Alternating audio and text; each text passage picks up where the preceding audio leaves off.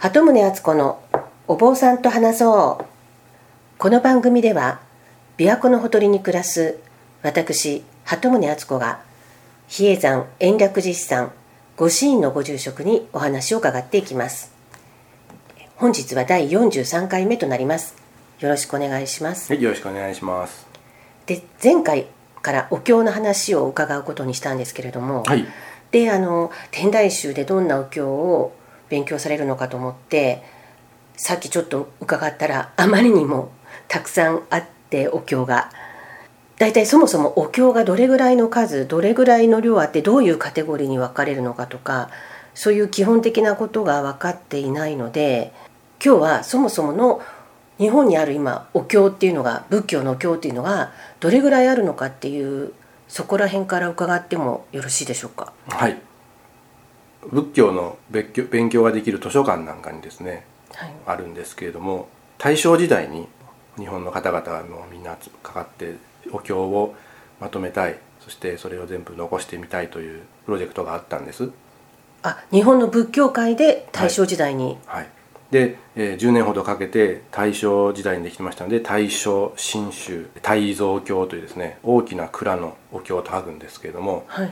それがもう百科事典の量ぐらいあるんですけれども百科事典ぐらいサイズの本が100巻。あ100巻。あります。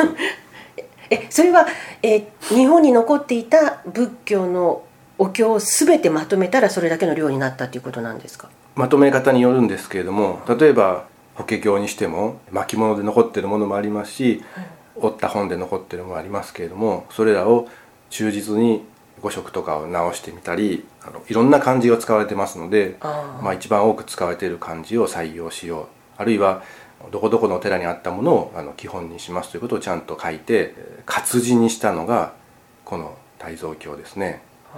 じゃあそれもカテゴリーごとにはい時系列になのかどうか、そういうきちんと分類百科事典のように全部そこに収めてあるということなんですね。えー分類はそのまずインドで仏教が起こってお釈迦様が言った喋ったとされるお経を分類するわけですね。法華経もその一部に入りますけれども法華経以外にも般若心経の元になっている般若経というのがあるんですけれども、その般若経の部門であったりとか、えーお亡くなりになる前に言われた涅槃経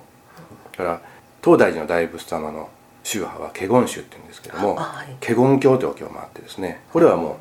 うお釈迦様がお悟りを開かれてすぐ初期の段階にお唱えされた言葉だとも言われています。そのようにインドで選出したものも20ほどのカテゴリーに分かれてますし多分お釈迦様本人が言ったのではないんですけれどもその後どんどんどんどん追加されていって密教のお経であったりそういったものをインド戦術部として分けていますそれから中国で、えー書かれたであろうというあの注釈書ですね。お経に関してもっと解釈をした勉強がありますのでそういったものとそれから日本のお坊さんが書いたもの。例えば有名なところですと源信さんが書いた「往生要集」と日本史的に文学史的に出てくると思うんですけれどもあれは実際にはあのまとめたものなんですダイジェスト版でええ。ここに書いてあるここに書いてあるということを往生あの極楽往生するためにはどういう方法があるのかっていうのを分かりやすくお坊さんの目から見て当時の浄土思想っていうんですかね。みんな亡くなったらどうなるのっていう不安に駆られた時にいやあの念仏を唱えて涙様におすがりすれば極楽に行けますよ。末法思想というかねそういう浄土教の発生の元だとも言われてますけどもね。それも日本戦術部としてこの大正新宗大蔵経の方には入ってますね。あじゃあその実際に法要とかで読むはいお経そのものだけでなく、そはいの注釈書であるとかその、はいそういうものもあの論文のようなものとかもちろんそうです。実際その法要で読むお経ではないその他のお経関係のはい。書物が全部入っているというそうなんです。だから最澄さんが書いた三下学章式であったり、あの見解論であったり、まあ他のお坊さん書かれたものも入ってます。えじゃあその中国や日本で残っているものは全部漢文なんだと思うんですけども、ええ。その最初のおっしゃってたインドのはい。カテゴリーの部分っていうのは？いや、どれもあの全部簡約されてます。あ漢訳それを漢訳されてる、はいそれはインドのものが簡約されたものとで中国で新たに書かれたはい。ものっていうのでカテゴリーが分けてあるわそうですっていうことでいいんですか？だからインドのものの方をまあお経というならばお経でしょうしああそう、はい、あじゃあインドので書かれたものが簡約されたものがお経として今もはい、お寺でお坊さんが読んでらっしゃるという、基本的にはそういうことなんですか、でまあ他宗のことを言うのもあれですけれども浄土真宗さんが読む「昇進下」というのはあれはあの親鸞さんが言った言葉をそのままああそれは。と聞いてますけどね。日本でできたお経ってのは変ですけれども親鸞さんが阿弥陀様の前でこういうお勤めをしたらいいんじゃないかなということで書かれたものだと思いますしまあそれを読んでお葬式私も、まあ、生まれは浄土真宗の門徒で門徒でしたのでええ。昇進は唱えたことがありますし、はい。やっぱ今でも口ずさめと口ずさむというのは変な言い方ですけれども昇進下読むって言われたら読むことはできます。お経があれば教本があればね。まあ、でも天台宗比叡山では基本的にそのインドから伝わってきたもともとインドから伝わってきたお経をだけを読んでらっしゃる。いやそうでもないです。あのあそうなんです天台大師、えー、智義さん。あー中国のはい。天台宗の大元の方が述べられたものもあります「円頓章」っていうんですけれどもそれはあの摩訶止観の中の一部です。えっと大。大正真宗大蔵経。はい、そのあまりにも膨大なえ量のようですけれども、えはい。でこれ自体はあの一般人私たちが目にするのはその普通の図書館にはないわけですか？各図書館のリファレンスブックに指定されているので主な図書館はも所蔵してます。あそうなんです、はい。そのただ100巻分を。いきなりねその誰でも手に取れるところに置いてあるわけじゃなくてあー。中に収蔵してあって、はい。読みたい方どうぞということになると思うんですけれども今はインターネットでね東京大学があ前回おっしゃってましたね。はい。あのテキスト化してはい、検索することができるのであ非常に、まあ、勉強する方法としてはもう格段な進化を遂げてるんですけれども、やっぱり中身の研究というとやはり本を読んだりとか他の本もあのいろいろとあの参照しながら、まあ、辞書ももちろんいりますし、はい。あの必要になりますよね。まあでも一般の何も知らない私とかが見てもさっぱりわけわからないですよね。そうですねまあ、検索をかけてみてあ般若心経は何々部のどこどこにあるんだっていうだけでもああのすごい勉強になると思いますし特にあの有名なものがどういう扱いを受けてるのかな、まあ、私たちのその国文学というんですかね文学の歴史の中でい。ろいろな言葉著作を聞くと思うんですけれども「源氏物語」もね法華経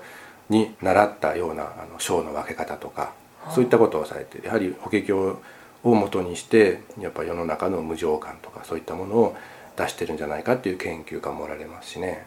まあ、お寺で書かれた石山寺滋賀県の石山寺であええ。あの紫式部が書き始めたとも言われてますし。あじゃあその平安時代とかのええ。日本の文学を見れば、はい。やはり仏教の影響がかなり大きくそうです感じられるんね、ですかね。まあ、仏教って言いますけども当時としては仏道ということでやっぱ生き方生き方の哲学、まあ、そういった基本元になってたんじゃないかなと思いますけどね。あじゃあよく西洋文化を知るためにはキリスト教を知らないと理解できないっていうのと同じで、ええ。まあ、日本の文化とか文学を理解するには基本はここのそうでしょうね。お経やっぱ江戸時代まではずっとあの根底には仏教あるいは神道そういったものが入ってると思うんですよね。あじゃあそういう文学作品を書いてた方たちはそういうお経のこととかをよく理解した上でえもともとそういうこと分かった上で書いてらっしゃるわけですよね。えまあ文学として人に読ませようと思って存在しているものもあるかもしれませんしそうでないものも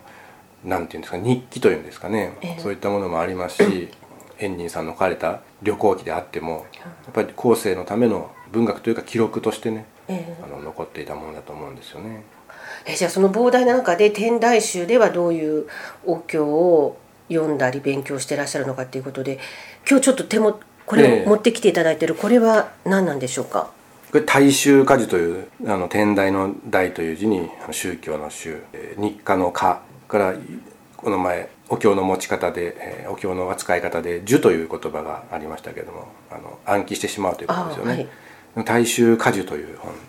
大衆というのは天台はい宗そうです。っていうことなんですね、はい。結構使い込んでありますねこれ。はこれが経本はいなんですか？天台宗の。の基本のお経本だと言われてますけれども私得度した二十歳の時にたまたま比叡山延暦寺にお手伝いに行ってはい。自分の得度じゃなくて他の人の得度の手伝いをしたんです得度式の。はい。その時に得度した人に配られたものが余っていたのでお前もこれ持って帰れと言っていただいたんです。あそれは比叡山で得度した人がもらえるものです,、はいそうです。じゃあ地方のお寺で得度した人は？まあ買えばいいんですけれどもたまたまあそういう偶然が重なって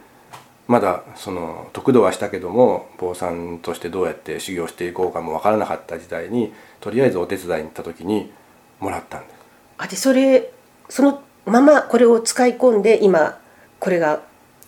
はい。あじゃあもうその時にいただいたものをそのままずっと一冊。いやもうそれからものすごく傷傷んだりこれよそに持っていくにはあまりにも書き込みが多すぎるので書き込んでないものももちろん持ってますし。あじゃあ同じものを何冊か？もう持ってます持ってます。あもうやっぱり使い込むとどんどんどんどん。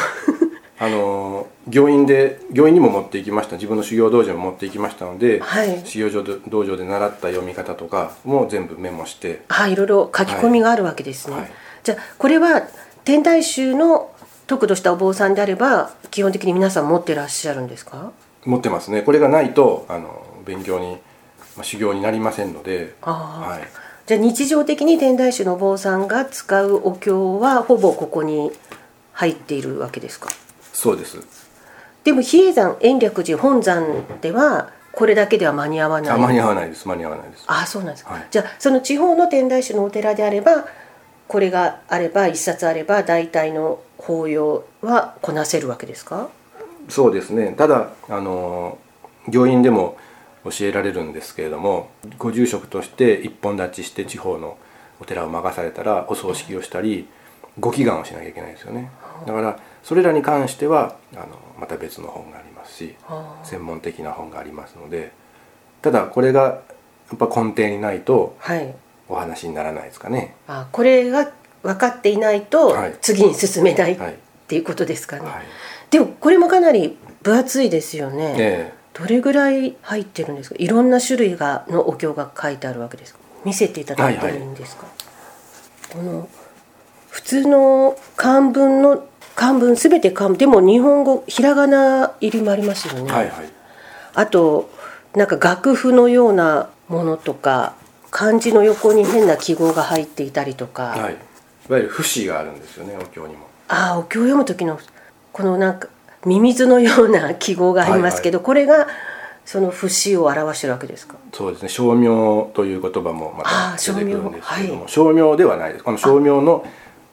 お経本ではないです。称名の本はまた別にありまして。あ証えこの中には証明は入ってないんですか？入ってないですね。称名帳というのがありまして。証明はまたお経とは別のもの。カテゴリー的にはお経なんですけれどもわざわざ節をつけてあ。のこのように唱えるということは決まってますよね。あ。じゃあそれはまた別のテキストというかがあるわけですね。昔は専用の。テキストはなくて全部頭で覚えてそのための隠し暗号みたいなものがこのミミズののたくったようなものなんです。へえあそうなんでこれこのこれはまだあの本当に実際に唱えるのに近い形なんですけれども、はい。本来ですともう記号しかな書いてないんですよね。折れ曲がった線とかはもっと直線的なものとか、はい、いつ頃できたんですか？その記号っていうのは。それはあの称名が日本で盛んに行われているあの三千院さんですね。ああちらの方で京都派三千院の方に一番古いものが残ってますけどやっぱり平安末期平安の初期ですかねあーへえあでもこれはちゃんと対面で習わないとこんな節っていうのは分かりませんよね。見ただけでは文字で。そうですね。ただ対面もありますしみんなでお唱えしているうちにあ分かっている人についていけばそれがまあ仏教の先輩から後輩を教えていく方法だと思うんですけどね。ーでこの、えー大大衆果樹はい、この分厚いこれ大衆果樹を、えーご住職比叡山のご住職とか皆さん、まあ、暗記してなかったとしてももう全部スラスラって読めるわけですか？はい。ただ暗記してはならないっていう先生もいまして、えまあ、やがては暗記しちゃうんですけれどもお経の本があればちゃんと見なさいとーはあ、いう先生がいますね。それは意味を確認しながらっていうことなんですか？もちろんそうそれもありますし間違えてはいけないと。ああはい。そこが一番基本だから俺はあのお経を覚えてるんだって偉そうに読むんじゃなくてはい。やはりお経をありがたく読ませていただくという気持ちも忘れてはいけないのではないかなということだったと思うんですけれどもあその方も先年亡くなられましたので、まあ、その人の教えもものすごく大切だなと思って私も手元に教本があればたとえ般若心経でもちゃんと見てお唱えするのは正しいことだと思いますしあそれを見ない方がなんで見ないのかなっていう思う時もありますね。ただもう日常的に唱えているお経は、はい。まあもちろんそらんじていらして、え普通に自然に口から出てくるわけですよね。えそうですね。えじゃあこれを全部この分厚い経本全部頭に一応基本的に入ってるほぼ暗記に近い状態っていうことなんですか？そうですね。まあ似たようなお経が何個かありますので、やっぱ間違いやすいったら語弊がありますけれども、ややもすると油断すると飛んでしまうことがありますよね。同じような部分がありますので。ああはいはいそれは避けないといけませんし、はい後ろにお経本を持って一緒に読んでる人いたらあなんで飛んだんだろうっていうことになってしまいますので、はいまあ約束事をしていて時間の省略でこことここはちょっとあの飛びましょうっていうこともあるかもしれませんけれどもなるべくそれはお経ですからお唱えする方が正しいと思いますからね。正確に一軸はい、唱えるべきなんですよね、あじゃじゃあこれをこの分厚いこのえ大衆果樹。はい、これについて次回ももうちょっと詳しくお話を伺いたいと思いますが、今日はもうはい、すでに時間になってしまいましたので、ははいい、この辺で終わりにいたします。はい、ありがとうございました。はい。ありがとうございました。